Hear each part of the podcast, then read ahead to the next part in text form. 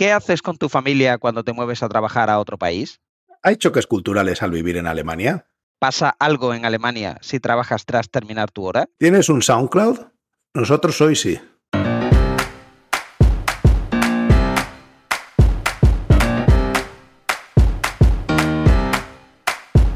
Bienvenidos a Unicode U00D1.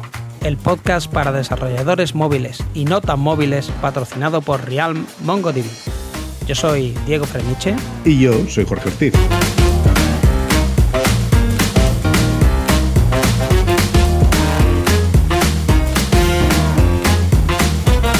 Unicode U00D1, episodio 14, donde el talento te lleve.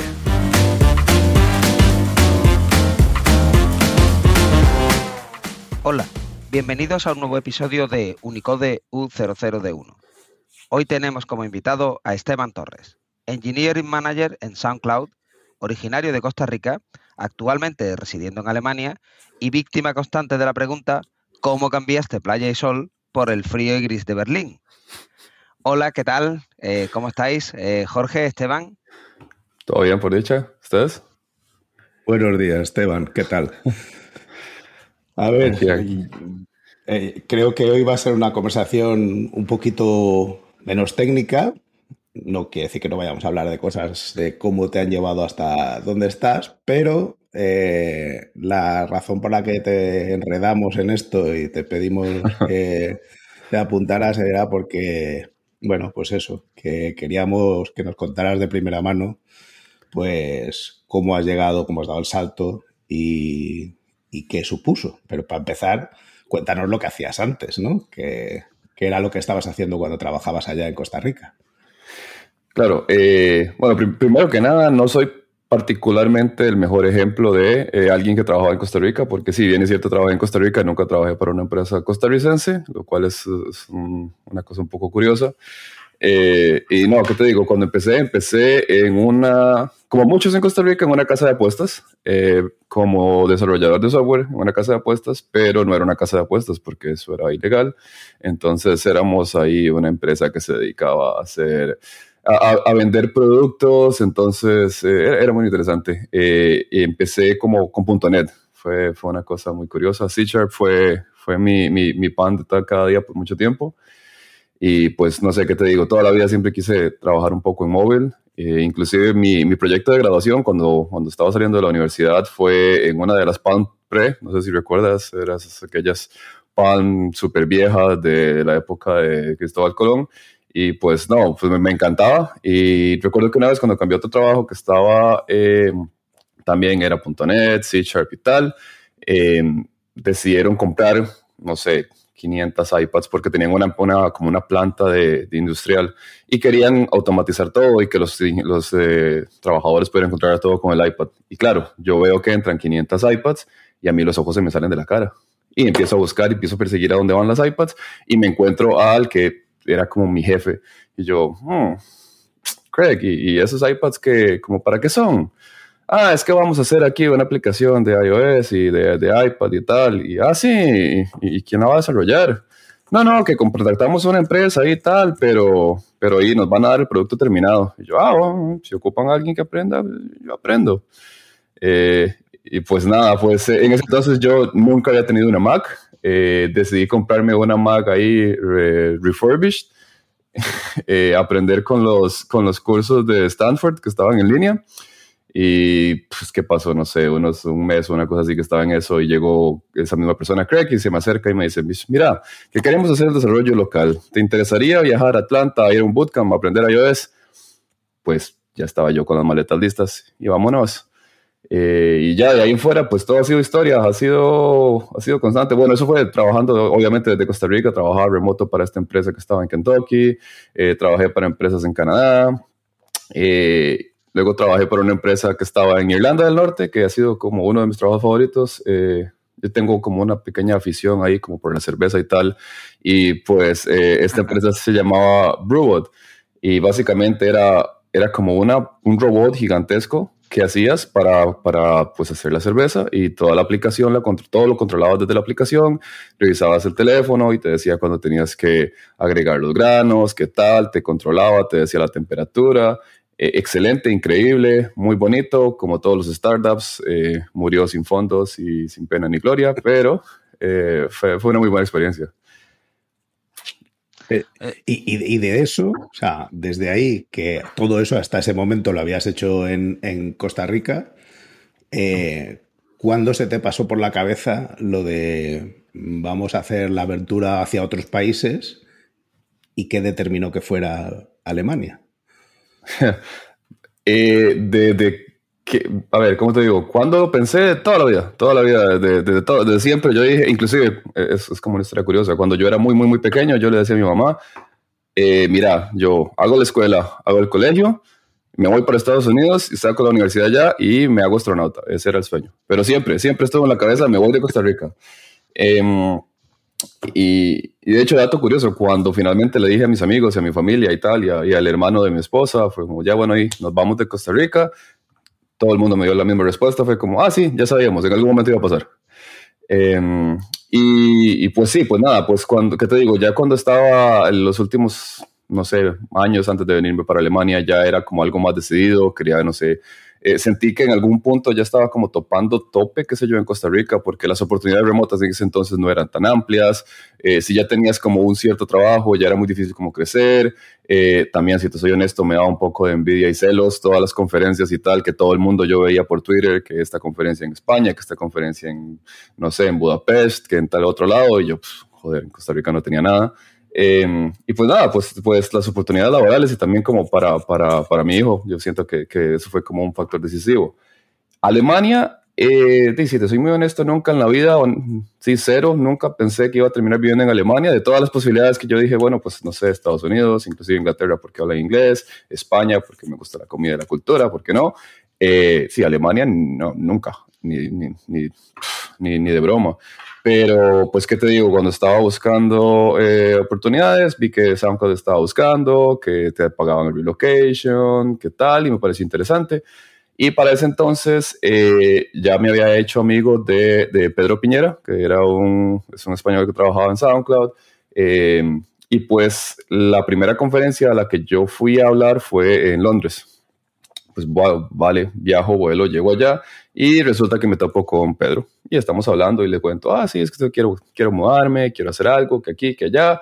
Y me dice, pues bueno, estamos contratando, si quieres, sí, pásame el CV y, hacemos. Y, y, más que todo, sí, fue como oportunidad la que me trajo a Alemania, porque sí, no es como que yo dijera, sí, Alemania, ahí voy. Pues yo, yo tengo preguntas, preguntas. Entonces, lo primero es que claramente Alemania por similitud del lenguaje y cultura, o sea, eso, ¿no? Eh, y eso estaba claro, ¿no? Que era o por el buen tiempo, ¿no? O sea, lo escogiste rápido. Pero has empezado diciendo dos cosas que yo creo que son interesantes. Una, ¿por qué no empresas de Costa Rica? ¿Pasa algo con las empresas de Costa Rica? Y dos, eh, bueno, para empezar a aprender iOS y hacer el Hola Mundo no te compraste un M1 Max Pro mm, to the Max, eh, no, te compraste un refurbish. ¿Cómo pudiste empezar a programar no con el ordenador tope de gama, sino con una cosa sencillita y un curso en vídeo? O sea, eso es de locos, ¿no? Eh, sí, bueno, vamos a ver, tomemos la por una. ¿Qué pasa con Costa Rica? Les Costa Rica? Como te dije al principio, no soy la, la mejor referencia porque claramente nunca trabajé con una. Eh, todo lo que tengo es como eh, comentarios y, tal que de mis amigos que también de la industria y tal, que trabajaron en, en Costa Rica y pues no sé qué te digo, eh, siento que la, cultura de, tecnología era más como que desarrollo de software es un gasto, no era una inversión. era, era muy estresante, altas horas de trabajo, la remuneración pues si bien no estaba mal, tampoco estaba bien pues no sé, en general eh, era, era eso y también como que dependiendo de en cuál empresa entraras, era poco probable que ibas a estar trabajando como con las cosas de última tecnología. Pero perdona, Esteban, te he dicho que describas la situación en Costa Rica, no en España. ah, me confundí, disculpa. ah, vale, vale. no, pues sí, pues que te digo. Entonces, eh, y, y, bueno, y otra cosa que también tenía mucho sentido, claro, si estabas en Costa Rica, eh, esto es terrible desde el punto de vista de inflación y tal, ¿verdad? Pero estabas en Costa Rica, trabajas para una empresa externa, eh, ganas en dólares, eso básicamente significaba que todos los días mi salario aumentaba. insisto, terrible para la inflación, pero para mis finanzas personales era, era una muy buena idea en su momento, ¿no? Entonces, eh, todo sumaba, todo sumaba y básicamente por eso nunca trabajé para una empresa costarricense.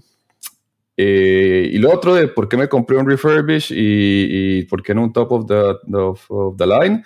Eh, bueno, pues qué te diré, no tenía mucho dinero, ¿no? Y, no sabía, e, era una apuesta, no sabía ni siquiera si iba a poder trabajar en eso o no, o si me iba a gustar o qué. Hay que recordar que yo empecé con Objective-C, ¿verdad? Inclusive antes de los tiempos de, del ARC.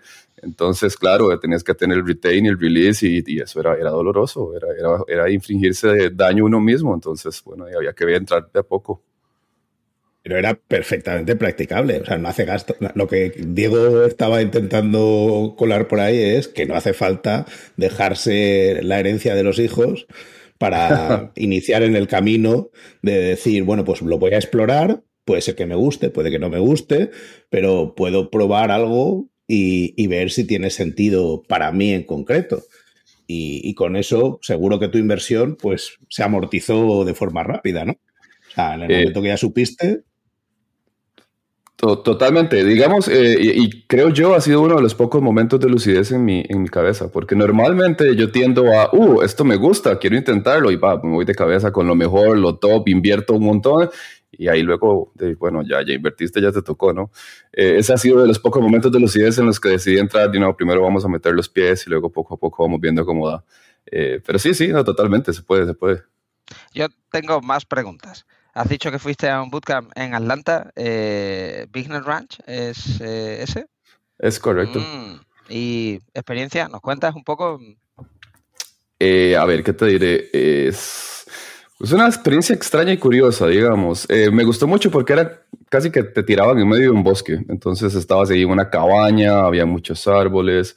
y pues sí aprendí cosas, ¿qué te digo? Aprendí cosas pero más que todo siento que era más como para poder conectar con personas y tal vez hacer preguntas eh, post el workshop, eh, el bootcamp. Em, no sé, te digo que no sé si tenían alguna, alguna definición de, requisitos para poder llegar o tal, pero claramente yo ya tenía experiencia en, sistemas, entonces era un poco más fácil para mí, era como, ok, nada más cambiar aquí el lenguaje, un poco el formato. Sí me tocó eh, estar con gente que en su vida había tocado una, una computadora para programar y claro, eh, les fue terrible, digamos, no creo que hayan sacado mucho beneficio del, del programa. Entonces, eh, siento yo que sí, si alguien lleva un poco de, conocimiento y tal ahí, pues es, es, un, es una buena forma de empezar. Eh, y bueno, y también hay que ver qué tan masoquista es uno, como que yo me tiré los videos de Stanford y de ahí empezamos, ¿no? Entonces, eso define, eso ayuda. Bueno, y, y cuando llegaste al momento este en el que ya sabías, habías hablado con Pedro y Mm, estabas, entiendo que, habías buscado alguna alternativa más. Estarías explorando más de una, alguna, o salió la, la primera, la de SoundCloud. Eh, sí, te soy muy honesto, no, no estaba buscando más. Eh, salió SoundCloud, apliqué a SoundCloud y bueno, vamos a ver qué pasa y, pasó. Eh, no, no tenía muchas opciones abiertas, no estaba tratando ahí de, jugar a ver si me salía la más bonita. en realidad me, me, llamaba mucho la atención, más que todo porque era la primera vez, creo yo, que iba a estar, al menos si se daba, trabajando en una empresa que al menos una gran mayoría de las personas sabían que existía. Eh, toda la vida que trabajaba, y qué sé yo, no sé, me tocaba ir a conferencias, a, a o lo que fuera. Es como, ay, ¿tú dónde trabajas? Ah, yo trabajo en X y todos. Ay, ¿qué es eso? Ah, venga, vale, tienes que explicar. Pero si, si llegando, digamos, en mi experiencia, llegas y dices, bueno, ah, sí, yo trabajo en SoundCloud. El 50% de las personas saben qué es y el otro 50 de las personas, eh, como mínimo, sabe del meme y, te hace un comentario ahí como, ah, ustedes todavía existen. Pero bueno, facilitaba un poco, sabes, ahí como romper el hielo. Entonces, eh, me, llamaba mucho la atención también poder trabajar en eso. Y, fue, fue, fue, muy curioso. Bueno, y entonces aceptaste.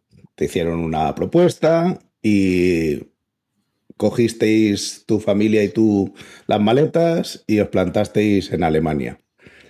¿Y, cuál fue el resultado? O sea, el primer impacto. Yo recuerdo algunas historias con el teléfono que me contaste en su día, pero ¿cómo fue el primer momento? Pues eso, ¿qué, pasa cuando llega al sitio? Cuando llegas allí y no sé si todos hablabais alemán perfectamente. Pues, no, por supuesto, o sea, ya, ya somos casi nativos. No, qué va. Eh, eso era otra cosa curiosa, ¿verdad? Bueno, eh, a ver, ¿qué te, ¿qué te, cuento? Sí, pues todos nos decidimos venir, todo muy bonito, para que empacar toda tu vida y cruzar al otro lado del mundo, eh, a un país al que hablas absolutamente cero el idioma, con la esperanza de que ahí, mascullando inglés y un poco de español, te vaya a llevar lejos, ¿no? Eh, y sí, todo, fue, todo fue terrible. digamos, que llegar acá, o sea, no terrible, pero ¿qué te digo? Llegas acá, no sé cómo es en España, pero llegas acá un sábado y, en Costa Rica al menos los, supermercados abren los domingos, como, no sé, tú ocupas ir a comprar algo y vas y lo compras. Entonces, claro, llegas un sábado, estás cansado, te vas a dormir, te levantas un domingo y es como, bueno, vamos al súper a comprar, no sé, pan y algo y nos hacemos un sándwich y, y el domingo no, no ponen pero ni las gallinas en Alemania. O sea, lo más que puedes decir a no sé, a una panadería. Eh, eh, entonces, eh, fue, fue una, una serie de, de, de, de, choques ahí culturales poco a poco muy interesantes. también, como por ejemplo, no sé cómo será en otros países, pero al menos en Costa Rica, generalmente cuando quieres buscar un apartamento o una casa tal, tú empiezas a conducir ahí por los, por los barrios que te llaman la atención, ves un rotulito, se vende, se alquila, lo que sea, contactas, vienes, hablas con la persona, si vea esto me interesa, aquí está mi información, si puede pagarlo, muchas gracias, venga, firmamos y listo ah, pues buenísimo. Eh, pues fue otro, es un choque venir acá a Alemania, ¿verdad? Y en Berlín, y es como, ah, bueno, que quiero un apartamento y que todo el mundo se te ríe en la cara. Es como, ¿por qué se ríen? Eh, empiezas a buscar y, claro, es una aventura de meses en que si acaso te invitan a verlo, vas y te ves, lo ves y en el primer momento que abres la boca y no hablas alemán, es como, mmm, ajá, sí, sí, eh, mándenos los datos y nunca en la vida más te vuelven a escuchar. Eh, ha, sido, ha sido una, sí, sí, ha sido toda una, una, una gama de, de, historias interesantes en ese aspecto, pero, pero al mismo tiempo fue, fue muy bonito. Eh, no sé, a veces, ¿qué te digo? las oficinas de San Claudio a me gustan mucho y era, era un poco extraño de vez en cuando. Tú llegabas a la oficina, abrías y qué sé yo, estás sentado tomando tu café y de repente me caía en la cabeza.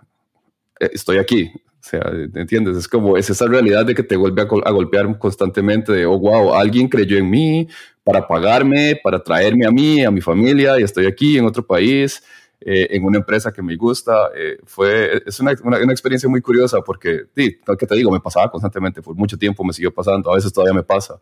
Entonces, sí, es, es, es como curioso. No todo es malo. Pero llevas, no, no, yo creo que seguro que hay muchas cosas buenas, pero el impacto no fue solo para ti, fue también, entiendo que para tu mujer, para tu hijo, ellos cómo lo vivieron el cambio. Eh, es, una buena pregunta. ¿Qué te digo yo? Los niños creo que son muy flexibles. Creo que a mi hijo le, le dio casi que igual, si te soy muy honesto. Él simplemente se adaptó como, como nada. Fue como si hubiera sido un pescado. Lo sacas del agua y de repente ya tiene pies y se va.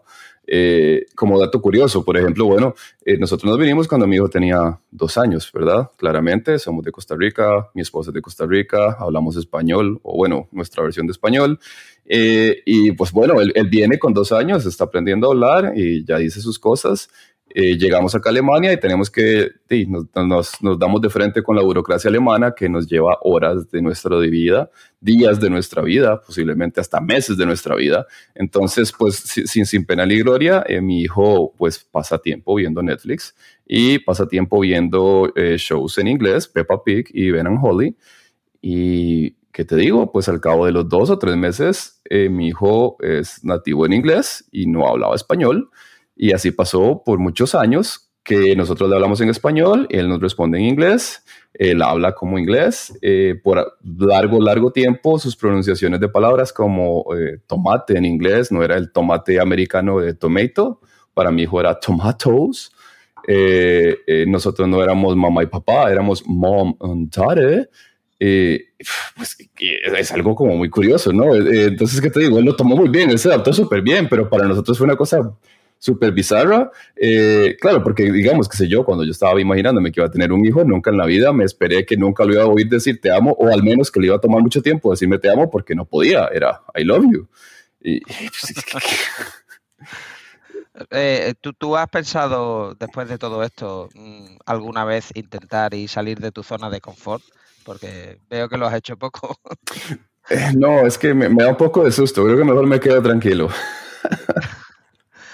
Oye, y una vez que estáis ya en, la oficina, tú estás trabajando en iOS, eh, entraste en un equipo en el que todo el mundo te hablaba en alemán, eh, te costó mucho, hablaban todos en inglés, o sea, ¿cómo es el día a día en la empresa alemana? O sea, quiero decir, la documentación la tenéis que escribir en alemán, ¿esto cómo es? ¿Es así de duro? ¿No? Eh, posiblemente sí, pero no para SoundCloud. ¿Qué te digo? SoundCloud no es realmente una empresa alemana por, razones evidentes, si no creo que no me hubieran dado el trabajo. Eh, eh, no, que es, pues sí, en, SoundCloud es el, idioma por defecto es inglés, entonces un día a día es todos venimos, todos hablamos en inglés, documentación va en inglés. Em, curiosamente, hay muchos hispanohablantes y todos gravitamos hacia los mismos equipos, entonces hay equipos que casi que hablamos solo español, es muy curioso al mismo tiempo. Eh, pero, qué sé yo, cuando yo entré, entré en un equipo que, bueno, que ya ni existe, eh, porque, bueno, eso fue otro, otro, otro detalle interesante. Claro, yo entro en octubre del 2016, entro el equipo y en el principio de 2017 hay una situación curiosa y SoundCloud tiene que despedir como al no sé, 40% de los ingenieros o de los empleados o qué sé yo. Eh, entonces sí, fue esa situación también en la que todavía estás recién llegando, estás apenas em, desempacando, acabas de mover a toda tu familia y de repente pues la seguridad laboral tal vez ya no está. Eh, sí fue un poco algo estresante, que te diré. Entonces sí, mi equipo con el que yo empecé era como el equipo que estaba especializado en el área de listener. Eh, pues duré, no sé, dos, tres meses, cuatro, lo mucho con el equipo, ya el equipo dejó de existir. Em, y, sí, eso fue otra, otra situación un poco, un, poco curiosa. Y, porque claro, en, Costa Rica también, como que yo di, cambié de trabajo varias veces y no era como que me daba miedo, susto o lo que fuera. Pero acá, o sea, no me, no me acabado ni siquiera de sentir cómodo y estaba el riesgo de que me iba a tener que poner a buscar trabajo y uf, uf, fue, fue complejo. Si eso hubiera llegado a ocurrir, o sea, todo tu tema legal de visados y todo eso, ¿hubiera complicado mucho la cosa? Eh, creo que no tanto ya cuando estás acá. Bueno, porque yo me vine, por, tuve suerte porque la universidad de la que yo me gradué, sí, hay, un sistema que se llama Anabin, que básicamente como que te equipara la educación que tienes en otros países con la de Alemania en este caso. Eh, la universidad de la que yo me gradué sí estaba reconocida, entonces yo me vine con Blue Card. Entonces, técnicamente el visado no lo complicaba tanto, simplemente cuando conseguías otra empresa, eh, básicamente tenías que reportar y entonces tu visado se, estaba como un poco amarrado a esta otra empresa, pero no era como que en el momento en el que te quedabas sin trabajo, pues bueno, de ahí se te acabó la visa. Entonces, por ese lado no era tan complicado, pero bueno, igual, venga, igual, igual era estresante, ¿no? Ya, ya. A ver, me suena distinto a las historias que he oído a, gente cuando se va de, pongamos a España a Estados Unidos, ¿no? Que si allí ah, muchas veces los visados son, digamos, o sea, no suele ser tan raro que solo puedas trabajar tú y no tu familia, y no suele ser tan raro que si tienes que cambiar de empresa, tengas que salir del país y volver a entrar. Aunque eso sea un viaje puramente testimonial, pero, pero que digamos que complica mucho las cosas, porque tú al final puedes dejar las cosas en un trastero y tal, irte, volver, o sea, una complicación Que, que, si estás allí, junto a todas las que has contado y las seguro que muchas otras que vivisteis, pues no, no facilita las cosas. No, no, no, no, pero sí, fue ese detalle curioso que mencionas de que tu familia pueda trabajar y, solo tú. Eh, eso fue otra cosa que me sorprendió bastante cuando venía para acá. Eh, cuando fui a recoger, fuimos, hicimos todo el trámite para allá las visas oficiales, el Blue Card y tal, porque entras con una visa, pasas tres meses y luego ya te dan la visa, la real, digámoslo así.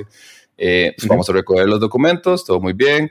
Llegan, me dan a mí mi Blue Card y es como, bueno, usted vino acá como ingeniero en sistemas, entonces usted solo puede trabajar como ingeniero en sistemas ok, entendido. Me dan a mi papel, le dan a mi esposa la visa, usted puede trabajar en lo que quiera. que, entiendo que tiene sentido, pero fue como un poco curioso, porque es como usted haga lo que le dé la gana, todo bien, nosotros lo apoyamos, usted solo puede hacer esto y ni se le ocurre trabajar en otra cosa. Yo, bueno, ok. O sea, que, no puede ser ni, ni siquiera ingeniero de sistema senior. No, eh, Solo puede ser exactamente, ¿no? Ingeniero de sistemas. es, curioso. Oye, eh, la parte logística de la, mudanza y eso, te estás moviendo, yo qué sé, de una parte del mundo a otra. Eh, ¿Has tenido que dejar cosas allí? Porque yo no me quiero ni imaginar si yo me tengo que mover y tengo que mover todos los ordenadores, eh, me da algo, o sea, no sé, tengo que contratar un camión o algo. O sea, ¿eso cómo fue? Sí, e, es algo muy curioso. Al menos cuando yo me vine teníamos ahí un relocation package muy, muy bueno, eh, que te digo. Entonces sí, parte de la idea era como, bueno, pones todo en un container y lo mandas. Pero si te somos honestos, mi esposa y yo nos vimos a la cara fue como que, ¿qué, ¿qué tenemos acá que realmente sea así tan vital que no podamos conseguir allá? Y bueno, pues terminó siendo pues obviamente nuestro hijo y nuestro perro. Y y ya. Y básicamente todo lo demás lo deshicimos de todo, lo vendimos, lo dejamos, lo regalamos. Este, eh, lo único que yo dejé, que está ahí en el, en el ático de, de, mis papás, este, quitándoles espacio, son mis libros, que me encantaría traérmelos, pero, pero, eh, uff, los libros pesan como si fueran un condenado y es imposible. Entonces creo que me los voy a traer de a poco, de a poco. Pero sí, digamos, en términos de logística lo que hicimos fue eso. Y nada más nos trajimos la ropa y ya, y aquí empezamos a comprar todo de nuevo que, no, que, que sí, es que no sé qué te digo, no teníamos así como nada particular. Por ejemplo, un televisor, un mueble, un sofá, una cama.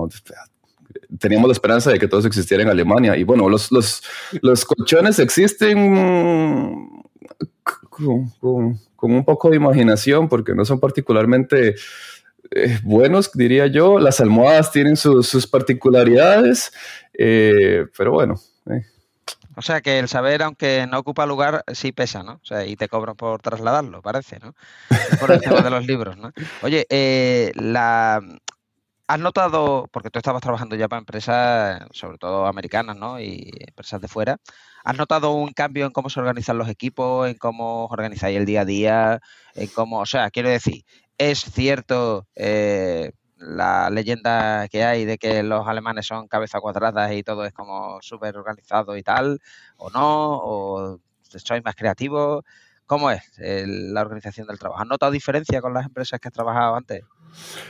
Em, creo que no, eh, lo cual es un poco curioso, al menos en mi cabeza, pero tampoco es como que me ha tocado necesariamente trabajar con, con alemanes que sean los que estén coordinando la estructura del trabajo.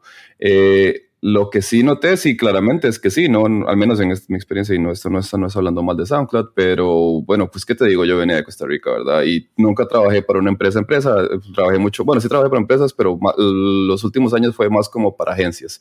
Entonces, claro, era hacerle un producto a alguien, te lo das, te vas, adiós. Entonces no había necesariamente un proceso de, de testing, no había un proceso de CI, QA ahí como para hacer follow-up. Entonces, claro, yo en mi cabeza vengo y digo, bueno, ahora sí, voy a ver cómo trabaja una empresa de verdad, cómo se hacen las cosas bien.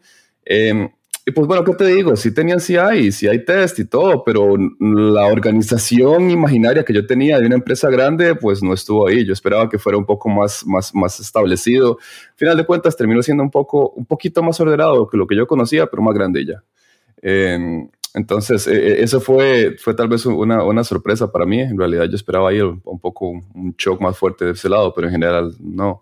Y pues no, empresas de que sí, en cambios en cómo se organiza el trabajo no he notado nada, pero lo que sí he notado que sí fue pues, bastante choque cultural positivo eh, ha sido que recuerdo cuando yo empecé, el, el, que era mi platform lead en su momento de iOS, Vincent, recuerdo que estábamos trabajando, qué sé yo, eran las 5 de la tarde, un viernes, y había que, hacer, había que mandar el build al, App Store para que lo aprobaran y tal, para que el lunes pudiera estar preparado. A las 5 y 5 estoy trabajando, pues si llega y como una cerveza en mano, me pone una cerveza en el escritorio y me dice, ¿qué estás haciendo?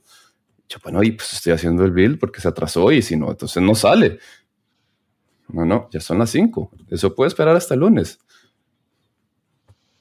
Yo, perdón. Sí, o sea, porque, ¿por qué te vas a quedar trabajando de más? Aquí trabajamos hasta las 5 y ya pasaron las 5. O sea, no, ya es hora de tomar cerveza y vamos a descansar y a relajarnos.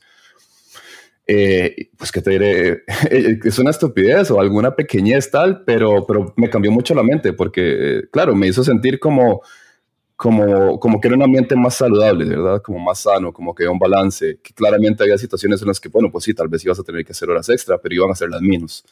Eh, también pasó otra vez que hubo un problema y había, estábamos tratando de solucionar un bug y tal, eh, estaban arreglándolo y nos quedamos, qué sé yo, de 5 a 6. Pues, una hora, tampoco fue tanto. Pues nos compraron comida, nos, nos, compraron ahí bebidas, el día siguiente nos reunieron para pedirnos perdón, que disculparan, que hubieran tenido que quedarse extra. Cuando, qué sé yo, en Costa Rica, pues eso, o sea, no me hubieran dicho pero ni las gracias. O sea, ahí hay un problema y lo rompiste, lo arreglas y ahí te quedas hasta que lo arregles. Eh, Entonces ha sido como, como, como una bonita sorpresa en ese cambio cultural, ha sido, ha sido bastante interesante. Eh, entonces, a partir de ese momento, yo me volví eh, el policía de ese tipo de cosas. Entonces, cada vez que veo a alguien trabajando a las 5, pues voy de nuevo también. Y yo, ¿qué, qué carajos estás haciendo? Eh, pues, o sea, no, aquí no sé, aquí se trabaja hasta las 5 y ya, y a las 5 les quito el teclado. O sea, ¿qué pasa? Yo, estuve trabajando durante una época mucho más breve que tú, en Alemania también, en el sur, no en la capital, en un pueblecito muy pequeño, y puedo mm, corroborar que la experiencia es consistente. Eh, se me ocurrió una vez eh, reiniciar un servidor que no había nada más que eso, reiniciarlo y esperar a que volviera a la vida. Pero como tenía muchas unidades compartidas y tal, pues hasta que volvió a la vida, pues eh, lo reinicié, pues sería a las 5 menos 10 y aquello volvió a la vida a las 5 y 20 y me llevé una bronca. Me dijeron, si eso no da tiempo a que ocurra eh, en el periodo en el que estás aquí, lo dejas para el día siguiente. Dije, ya, pero es que, a ver, era una fábrica, dependía de que eso estuviera en marcha. Ya, ya, ya, pues eh, dentro de la hora. Cuando termine el servidor de reiniciarse, tienes que estar todavía en tu horario. Que te pasas un minuto o dos, bueno, vale. Pero para que sean 20 minutos, media hora, no. Lo estás haciendo mal. Y, no, fue, no fue como tú con una cerveza de buen rollo. ¿qué, qué haces aquí? No, no, no. Fue un jefe de la planta diciendo, esto que no ocurra más. Y yo aprendí la lección, no ocurrió más. La, pregunta es, ¿te azuzó el perro o no? Eh, yo también he tenido, eh, he tenido experiencias similares, ¿no? Trabajando con las empresas en las que he estado, porque claro, son de fuera, y me he, he visto dos cosas, no sé si os ha pasado lo mismo. Primero, que todos los que hablamos español tenemos como internamente asumido la fama de que somos unos fiesteros, de que nos gusta mucho, ¿no? Que si la siesta, que si nos gusta mucho la fiesta, que si. Después llegamos a cualquier empresa de esto y somos los que nos, o sea, somos los que más curramos, o sea, nos trabajamos como al menos es lo que yo siempre he visto, la, yo qué sé, cuando estaba con gente, todo hispanohablante, mm, es el que más curra, está allí echando todas las horas del reloj, ¿no? Eh, eso por un lado. Y lo segundo, a mí me ha chocado muchísimo siempre también efectivamente que tu jefe te mande algo, lo hagas y venga y te dé las gracias. Y es como, usted sabe que me pagan por esto, o sea, debes saberlo porque tú eres mi jefe, o sea, me, pagáis por hacer esto, porque me dan las gracias. Entonces, cuando empiezan a darte las gracias por esto, tienes tan asumido, ¿no? Que te tienen como que castigar, ¿no? Que cuando empiezan a darte las gracias empiezas como a mirar de reojo y a pensar, me van a despedir, me van aquí pasa algo raro me despiden. Mañana, o sea, ¿por qué? No? Esto es como un plan. No sé si, si os han pasado estas dos cosas, pero a mí sí, al, menos.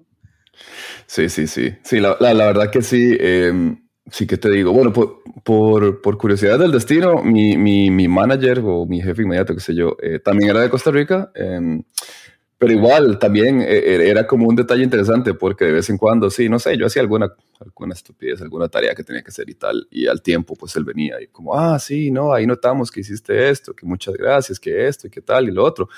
Y, es el mismo sentimiento, ¿verdad? Era como, es, tan inesperado como no, realmente no espero que me agradezcan porque, sí, es eso, me estás dando una tarea, yo la hago, para eso me pagas y listo. Y, y son esas pequeñas gracias y esas pequeñas gracias como que se te quedan ahí y, y creo que eh, eso es lo que te lleva sobre el tiempo.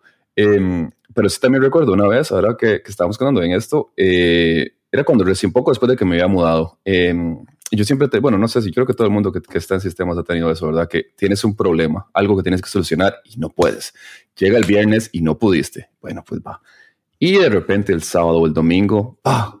Te llega a la cabeza. Así es como se arregla. Enciendo la computadora, ta, ta, ta, ta, lo pruebo, listo, funcionó. Subo el, el cambio Em, y el lunes me llega un mensaje. Eh, una, una, colega pues me está preguntando que por qué hice eso, que si es alguien me está exigiendo trabajar un fin de semana, que porque estoy haciendo cambios un fin de semana, que eso no se debe de hacer. perdón, sí, yo entiendo, pero, o sea, nadie me está pidiendo que haga estas cosas. No, no, no, no, pero eso no se hace. Si alguien le está diciendo que, está, que trabaje un fin de semana, tiene que reportar a la persona porque eso no es correcto. wow. Sí, perdón, eh, lo tendré en cuenta. Y no sé, ha sido, ha sido muy, muy, muy, muy interesante, muy curioso, pero también tienes razón eso. Sí, siento que, que los hispanohablantes tenemos esta, esa, eh, esa fama de que somos los fiesteros, pero también he notado que sí, que creo que venimos de ese ambiente en el que hay que trabajar, trabajar, trabajar, trabajar, tanto que cuando haces una empresa que es un poco más relajado, te ves como el más trabajador de todos. Solo fiesteros, sino cambiando la primera letra, siesteros. A mí me acusaban en un bootcamp de San Francisco de que en España la gente dormía siesta y yo, porque el cuerpo no me lo ha pedido habitualmente, pues no soy de dormir siesta. Pero todos sí, sí que comían allí y de vez en cuando pues había una zona de pues de cojines y que te podías tumbar por ahí, y todos se pegaban un su siestecita. Yo les decía, esto sí que es siesta. Me decían, no, esto es take a nap. O sea, estamos, mm, o sea, no es lo mismo siesta que nap. Digo, pues hombre, no sé, no veo yo mucho la diferencia, pero tú duermes después de comer y yo no.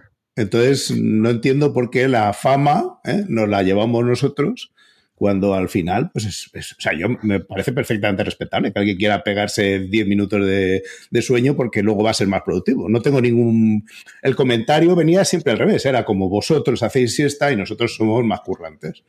Pues, pues vale, pero el resultado no siempre es así. Y es verdad que muchas veces tienes esa sensación eh, yo creo que nos ha pasado a los tres, ¿no? Cuando sales a conferencias internacionales, no solo de que rindas mejor o tengas eh, mm, pues un material de calidad o no, sino que tú siempre te sientes como en inferioridad de condiciones. Viene una persona de Estados Unidos que trabaja para una empresa tan grande como la tuya y, tú siempre dices, lo que saben estos estadounidenses o lo que saben los británicos, saben los alemanes. Y bueno, pues aquí hay cosas que no sabemos, pero hay muchas que sí, y, podemos defenderlas y representarlas bien. Quiero decir que podemos estar orgullosos de, lo que sabemos con independencia de nuestro origen y contar y defender y hacer un buen trabajo con independencia de donde vengas. hay gente buena en todos los sitios y hay gente mala en todos los sitios. Ah, también acá, ¿no? Yo creo que eso es una es de justicia. Pero que al final nos sentimos muchas veces como como la opción mala, ¿no? De, ah, bueno, como venimos de, un país que tecnológicamente pues, va a la zaga de, los que están en cabeza, pues aquí no se puede hacer nada y no es verdad. Hay gente muy, muy buena. Sí, sí, es, eh, es vacilón porque, bueno, como, te contaba, ¿verdad? Em, mi manager también era de Costa Rica. Eh, llegó un punto donde, bueno, pues eh, ¿qué te digo? A veces hay que ser pragmático, ¿cierto? Hay, hay cosas que se tienen que hacer en cierto proceso, que tienes que hacer las cosas bien, eh, pero también hay otras en las que, bueno, hay algo que tiene que salir hoy, porque tiene que salir hoy, porque si no es un, es un problemón. Eh, y es en ese caso en el que es como, bueno, no nos, no nos interesa tanto si no llegas a los topes de los eh, requerimientos técnicos más especializados, tiene que salir, ¿verdad? Entonces, em, llegó un punto donde ya era como el chiste interno del que eh, fue el acting CTO de, de SoundCloud por un tiempo, que habían cosas que tenían que salir. Entonces él se acercaba a mi manager y le decía, bueno, ¿cómo hacemos para que esto salga de Costa Rican Way? Porque de Costa Rican Way era, si tiene que salir, sale. Si tengo que pegar el código con goma, con chicle o con lo que sea, te lo saco y luego lo reparamos bien. Pero si sale, sale. Entonces, había veces que habían proyectos que se iban atrasando y ese era el chiste. Bueno, ¿cómo hacemos que salga de Costa Rica, güey? Eh, y sí, ha sido, fue un poco curioso. No, sé si para bien o para mal, pero, pero me, ha hecho mucho, me ha hecho mucha gracia esa, esa expresión. Sí, bueno, eh, tú sabes que ahora habrá mucha gente pensando, no, Dios, vas a escribir código que no es puro, limpio, está, no, ha salido de la torre de marfil y es súper mantenible. Pero yo muchas veces prefiero código mal escrito, poco mantenible, pero que funciona bien, sin fallos. Y entiendo que no cualquiera de las otras posibilidades. Muchas veces no te escribes código fantástico, no sé qué, pero que no entiendes, ¿no? Y dices tú, Dios mío, o sea, porque lo has copiado de algún sitio, ¿no? o, o tienes, yo qué sé, cuando no estás acostumbrado, ¿no? A, hay cadenas, transformaciones, pues es un map con un reduce, con un filter, con un no sé qué, no sé cuánto, y es una línea que está muy bien, pero la línea no vea, escribe la Biblia, ¿no? O sea, es una línea que está, está muy bien esa línea, pero como el día que haya que tocar la línea esa tienes que llamar al que la escribió, porque si no, ¿no? Aquello ¿no? es un poco tal, ¿no? Entonces sí, sí es cierto que muchas veces no es de Costa Rica güey, ¿eh? yo creo que es simplemente en este caso sí es ser pragmático. O sea, hay veces que hay que terminar las cosas y tampoco hay que pararse tanto a no, es que tiene que estar todo perfectamente. No, no, si lo que necesito es que este botón mande esto, ¿no? A lo mejor, o haga tal cosa, ¿no? Hagámoslo, ¿no? Cerremos el tema, ¿no? Y ship it, ¿no? Como, decía que ¿no? Ship it Cibit no por nada, sino porque yo también escucho muchas veces, eh, parece que están escritas las líneas de código en hormigón. Oye, que se pueden borrar y mover y eso. No sé si sabes que tu editor te permite no mover el código alrededor de tu, de tu eh, módulo, de tu tal. O sea que siempre puedes ¿no? arreglarlo luego. No sé, no sé cómo lo veis. Oye, pregunta. ¿Tú cómo te ves en el futuro? ¿Yendo a dónde? ¿A algún otro país así que compartas la cultura, como China o... Eh, pues, ¿qué te digo? Por el, momento, bueno, como mi hijo está en segundo grado, ya está en la escuela y tal, pues como por un futuro cercano me veo en Alemania. Eh, ya pues más adelante, no sé, ahí veremos a ver qué, qué país me ofrece algo interesante. Eh, sigue siendo mi meta retirarme en España, algún día me retiraré, creo que puedo aprender el idioma más rápido que, aquí en Alemania, entonces algún día lo intentaré y, pues por lo pronto creo que Alemania, Berlín particularmente creo que va a ser mi hogar por un tiempo. Mm, consejo no solicitado. Muévete antes de que llegue a secundaria, porque después aparecen las parejas. Entonces ya son un anchor importante. Totalmente. Oye, pero tu hijo hace, eh, o sea, en el cole, ¿qué idioma usa? ¿Usa alemán o usa inglés? Sí, los dos es, es, algo, sí, sí, es, es, bien complicado, es bien curioso. Él jura y rejura que él no habla alemán, pero cuando lo tiramos a que tenga que lidiar en alemán, él interactúa, viene, habla, y, ah, pero él no habla alemán. Eh, sí, entonces él eh, es, algo muy interesante. Ah, detalle, a decir rápidamente una historia que me hizo mucha gracia de mi hijo. Eh, pues bueno, ¿verdad? él no habla español, tal. Y nosotros le hablamos en español desde toda su vida. Mi hermana viene a visitarnos, o venía antes de Corona todos los años, pues viene el año 2019.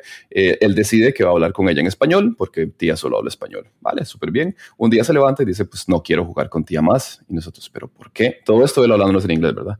¿Pero por qué?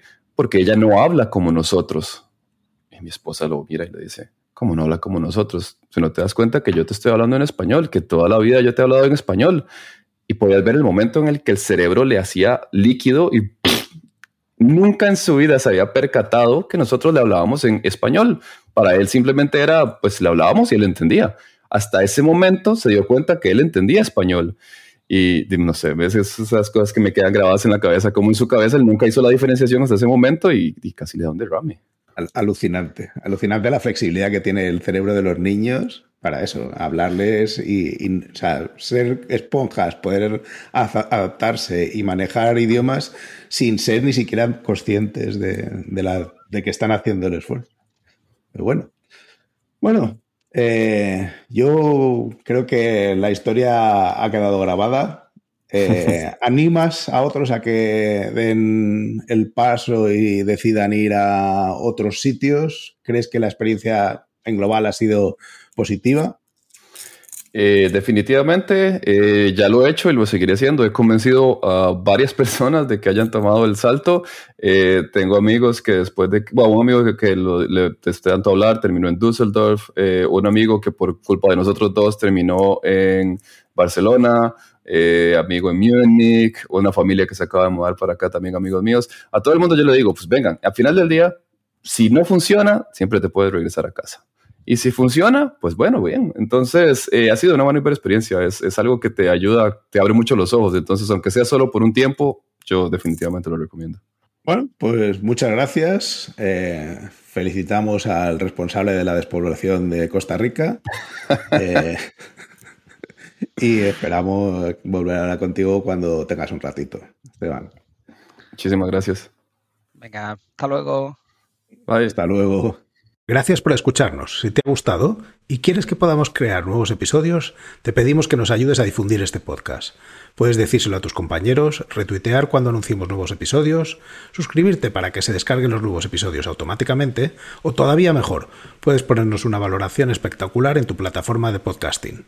Si tienes sugerencias sobre cómo podemos hacerlo mejor o propuestas de invitados o contenidos, ponlo en un tuit incluyéndonos a Diego, arroba de Freniche, o a Jorge, JD Ortiz. Te recomendamos atender a los meetups de Realm. Tienes el enlace en la descripción. Y si tienes dudas sobre Realm o MongoDB, puedes participar en los foros. Si podemos aportar algo a tu comunidad, estaríamos encantados de atender a vuestros eventos, podcasts, conferencias o meetups. Por último, queremos recomendarte nuestro podcast hermano en inglés, The MongoDB Podcast, presentado por Michael Lynn. y en el que se entrevista a desarrolladores, emprendedores y empresas. Lo tienes disponible en las principales plataformas de podcasting. Esto es todo por este episodio de Unicode U00D1. Hasta la semana que viene.